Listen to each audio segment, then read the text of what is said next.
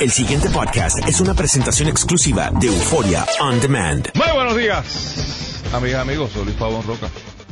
Les doy la bienvenida a WKQ Analiza, don Carlos Eduardo Díaz y Olivo. Luis Eduardo Pavón Roca, buenos días. Eh, pues nada, el gobernador ayer eh, me llama la atención el timing, porque de nuevo eh, el país anda medio apagado por el tema de la Semana Santa. No fue por el apagón de ayer. No, los apagones, hubo varios.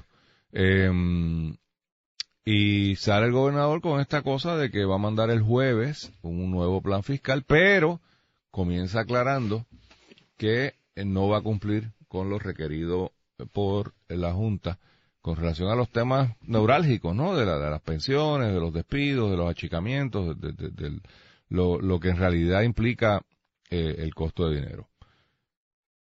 Habrá que ver qué viene con ese plan. Digo esto porque la Junta en realidad nunca ha sido... Eh, no se ha trancado a la banda todavía en cuanto a qué medidas hay que tomar para resolver el problema fiscal. El, el, tono de la Junta siempre ha sido, esto es lo que nosotros sugerimos, pero si ustedes vienen con otra fórmula, pues bien la miramos. El problema es que las fórmulas que ha traído el gobierno siempre han sido rechazadas por embusteras, o sea, por, por estar basada en datos incorrectos, porque no suma, porque dos más dos no, dan a cuatro. O sea, toda la creatividad de los millones de dólares que nos hemos gastado en asesores en AFAF y en sus funcionarios, pues son desmontadas de inmediato por los técnicos de la Junta que dicen, bueno, lo que pasa es que eso que tú estás proponiendo no cuadra, no da. Eh, y, y, ahí es donde ha estado el juego, desde el día uno, con esta administración, aunque con la pasada no, no hubo mucha discusión, porque sencillamente el gobernador les dijo, ahí tienen el plan que yo preparé, si no les gusta, hagan lo que les dé la gana. Terminó su cuatrienio y empezó el nuevo. Le tiraron la toalla a este por varios meses. Y en realidad, al día de hoy, Puerto Rico no ha tenido un plan fiscal. El único que se aprobó se lo llevó María, y se dejó sin efecto post María, pero estuvo en efecto que un mes, dos meses, tres meses, no, no, creo que más de eso. Así que no podemos hablar eh, propiamente como que ha habido un plan fiscal eh, eh, en, vigor, si hubo uno aprobado.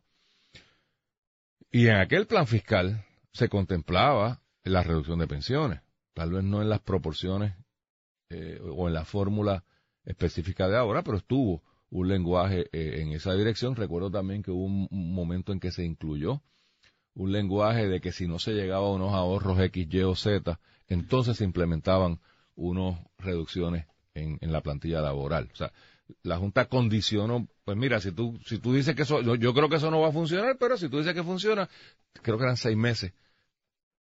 Claro, en eso vino el huracán y obviamente pues eso cambia toda la, la borinqueña jurídica. Eh, a mí lo que me llama la atención, Carlos, porque no nos da detalles, o sea, no nos está diciendo nada concreto sobre en qué consistiría ese plan fiscal. Sencillamente nos dice, voy a mandarlo, pero no voy a cumplir con lo que dice la Junta. Me llama la atención esa, ese discurso eh, de Guapo de Barrio, un domingo de, de, de Easter, ¿no? un domingo de Pascua, porque si tú hubieras querido tener el impacto, lo haces lunes, ¿no? Lo haces hoy por la tarde, un, esos mensajes que él le gusta de cinco minutos a, las seis de la tarde, a las cinco y cincuenta y cinco, y haces toda tu bravuconería y llega. O sea que ayer como que se va a perder un poco en que la gente todavía está en la playa, o está en la religión, o está viajando, o está en algún sitio que no es enfocado en, el país. Eh, por otro lado, no entiendo la estrategia de Bravucón, mira, tú manda tu plan y deja que ellos reaccionen. ¿Para qué prejuiciar ya el asunto diciéndole, aquí está la pajita, túmbame la pajita? Porque es un túmbame la pajita, es una chiquillada en realidad.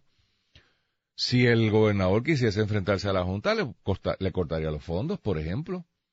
Eh, esa sería una medida verdaderamente o, genuinamente de, agresión a la Junta.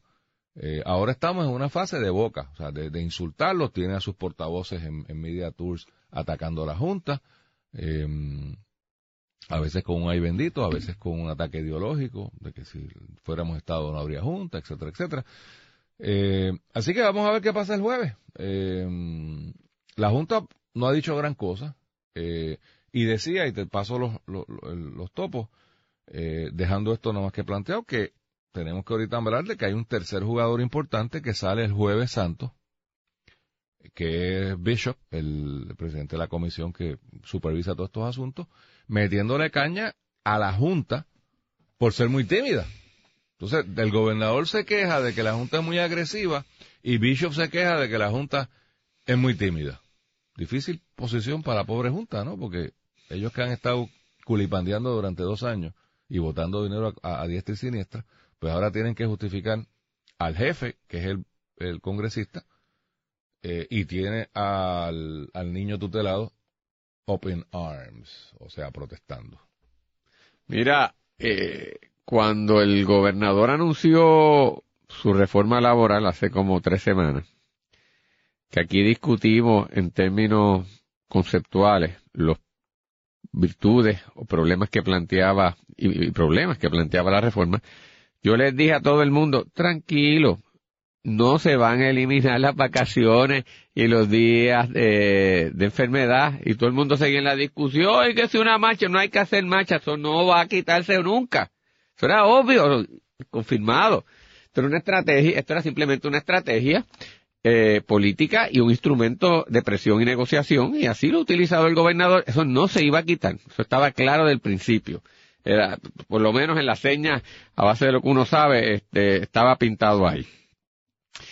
¿Y cómo esto empata, Luis, con todo lo que uno pueda estar visualizando? Mira, eh, cuando uno mira lo que ha hecho este gobierno, eh, es un tanto complejo determinar qué es lo que ha hecho, porque ha sido lo que en inglés le llaman como clumsy, eh, torpe, este... Torpe, Sí, este, en términos de cómo actuar la cosa y zigzagueante. Pero si el gobierno ha estado claro y ha hecho unas cosas que son, que serán cambios significativos en la manera en que el gobierno ha estado funcionando por décadas. No tal vez de la altura de lo que tal vez se necesita o lo que el propio gobernador intimó en su momento durante eh, los procesos electorales o previos a los procesos electorales, pero no es de ser significativo. Y hay tres renglones que ya lo ha puesto a correr y verá cómo rompe, pero sin duda las cosas no serán como antes. Una es la situación de energía eléctrica. El proceso de, privatización eh, que ha iniciado va a tener unas consecuencias, olvídate tú, de cómo rompa finalmente eh, y de cuán bueno puede hacer o cuán malo resulte o mixto en sus resultados, las cosas no serán como antes.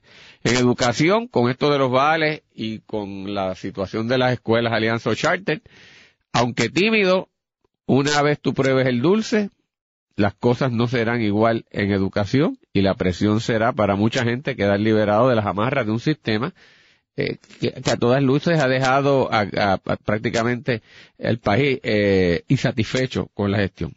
Y la tercera situación dramática de cambio, escondida, Luis, porque es escondida, es el de los municipios el gobernador en, sus actuaciones, en su postura, en la eliminación de incentivos, en la articulación desde lo que finalmente queda, eh, ha reducido, en términos sencillos, en los recursos de los municipios y con los recursos de los municipios, en la esfera eh, de acción municipal. Esas tres cosas son significativas.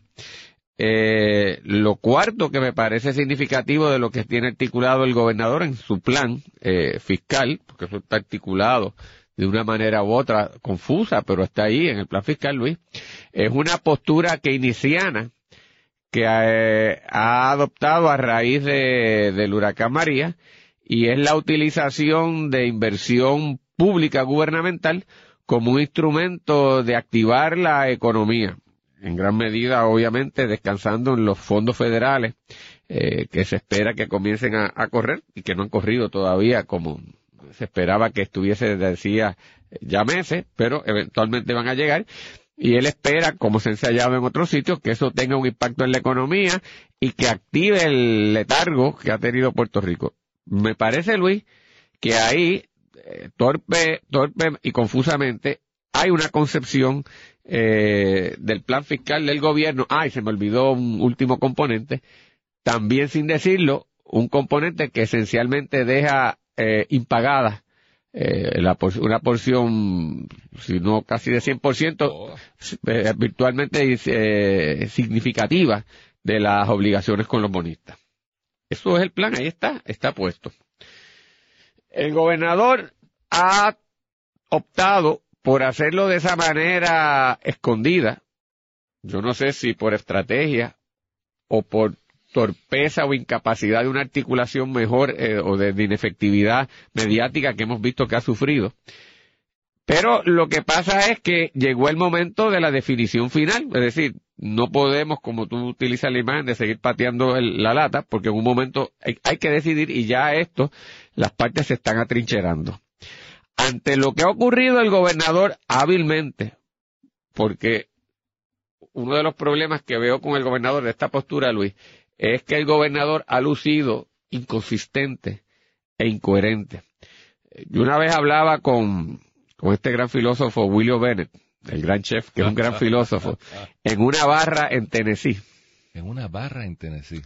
Donde no estaba. Voy a preguntar. No, fuimos No allí. No voy a preguntar, no me interesa. Era Jack Daniel, Luis, que a ti te gusta esa cosa con unas fritoreas, con unos pollos fritos y unas cosas que la única manera de bajarlo con whisky, pero nada. Y, y en una reflexión de, de esas que uno tiene, porque Will es un gran conversador, me planteaba que lo más importante en la vida es la consistencia. Que tú puedes ser consistente. Las personas exitosas son consistentemente buenas y tú desarrollas confianza. Pero hoy hasta negocios que son consistentemente malos y como ya tú sabes lo que esperas, desarrollan hasta su clientela. Lo peor en la vida es ser inconsistente. Porque entonces tú no sabes a qué atenerte, tú no puedes planificar y es un lío. El gobernador ha lucido inconsistente en términos de lo que está haciendo. Muchas cosas pueden ser buenas, otras no tan buenas, otras de dudosa transparencia o, o duda, pero el problema es que no logra hasta ahora articular consistencia. Y, y lo que ha pasado la semana pasada me, me- parece que es así. ¿Qué ha optado entonces el gobernador eh, por, por hacer? Pues me parece que Luis optó por una gran estrategia, pelear. Pelear con otra, es decir, cuando tú estás en una situación donde te están dando, alguien te está dando, tú buscas Trump. a otro a quien darle y desvías la atención y, y, y, y, y comien- y yo creo Trump, que estamos algo una- parecido algo a una estrategia de Trump, no, no, o sea, ya estamos hablando de un grado superlativo eh, y de, otra naturaleza, pero hay algo en efecto en la estrategia de Trump. Y escoge el domingo, yo creo de Ramos muy bien, Luis, porque obliga a comenzar la semana todo el mundo enfocado en esta pelea, en una pelea que dentro de todo lo que ha pasado es simpática para el gobernador en términos de- del Es pueblo. populista, es populista. Porque es populista, no es que esté correcta, pero es populista, claro. Así que, de ese punto de vista, Luis, yo tengo que, que plantear que puedo entender la estrategia mediática y su mérito tiene, contrario a otras que nunca la veía y me parecía nefasta. Ya esto es un poco complicado porque la Junta, que yo creo que a pesar de que el gobierno le ha tirado, la Junta me parece que ha sido muy tolerante con el gobernador y ha tratado de ser considerado con el gobernador y con Puerto Rico y no ha sido un fotuto de los bonistas como todos temíamos que lo fuera. Ha sido muy puertorriqueñista, me parece la Junta en la defensa de nuestros intereses. Ahora está, tú mencionabas, un jugador nuevo, el senador, el representante Bishop, eh, poniendo presión en representación de intereses que también son importantes en Estados Unidos, que- y, no solamente en Estados Unidos, que son los bonistas, y diciéndole a la Junta que llegó el momento de accionar. Así que la Junta va a estar presionada, porque llega el momento en que hay que hacer algo. El gobernador obviamente le está enfrentando. Hay unas cosas filosóficas y esto tú no lo hemos dicho al aire, pero tú lo mencionabas los otros días, la gente se quejaba de que la Junta no articulaba un plan económico, pues la Junta ha articulado un plan económico que incluía las reformas laborales, eliminación de pensiones, ah, que no nos gustan a nosotros, pero ahí está su plan eh, eh, económico, pues ahí está, plan, ahí lo está, ahí lo tiene, y aquí va a haber una obligación, va a llegar el momento en que esto se trancó. Y llego, Luis, a la última de, la, de los protagonistas, y, y como tú decías, el árbitro que decide, la juez Taylor Swain. Pero tú sabes qué, aunque los jueces resuelven a base de lo que le lleven, aquí hay un montón de cosas que ya sí se le han puesto a la juez Luis, que tiene que resolverla y que si hubiese resuelto esto antes, ya esto hubiese corrido por diferentes caminos. Hay un issue planteado desde el día A. ¿Qué prioridad existe entre obligaciones generales y COFINA? Resuelva eso, juez. Si usted resuelve eso, gran parte de la pelea comienza a definirse. Porque el que no esté de acuerdo apelará, resolverán y ya tú sabrás con qué tendrás que bregar. Uno de los dos tendrá que hacer buche y todos los demás se tendrán que estructurar de acuerdo a lo que se resuelva. Y gran parte de la pelea, Luis, quedará aclarado. Número dos, lo otro que hay tiene que presionar la Junta y con eso empieza esto a tomar este forma, es cuánto se va a exigir de Puerto Rico que pague. Porque ciertamente Puerto Rico no va a poder escaparse sin pagar nada. Pero ciertamente los bonistas no van a salirse con la de ellos, porque no hay viabilidad para ellos, de pretender que se le pague significativamente eh, una gran parte de lo que se le debe. Se le va a pagar una porción mínima. Definan de una vez cuánto es la cantidad que Puerto Rico va a quedar finalmente atado a tratar de, de satisfacer. Y Luis, tú me resuelves esas dos cosas y todo lo demás se cae. Pero ese issue principal de Cofina y de obligaciones generales es culpa de la total y entera responsabilidad de la juez Taylor Swain, que es otra, que no ha estado a la altura de las circunstancias. El pasado podcast fue una presentación exclusiva de Euphoria On Demand. Para escuchar otros episodios de este y otros podcasts, visítanos en euphoriaondemand.com.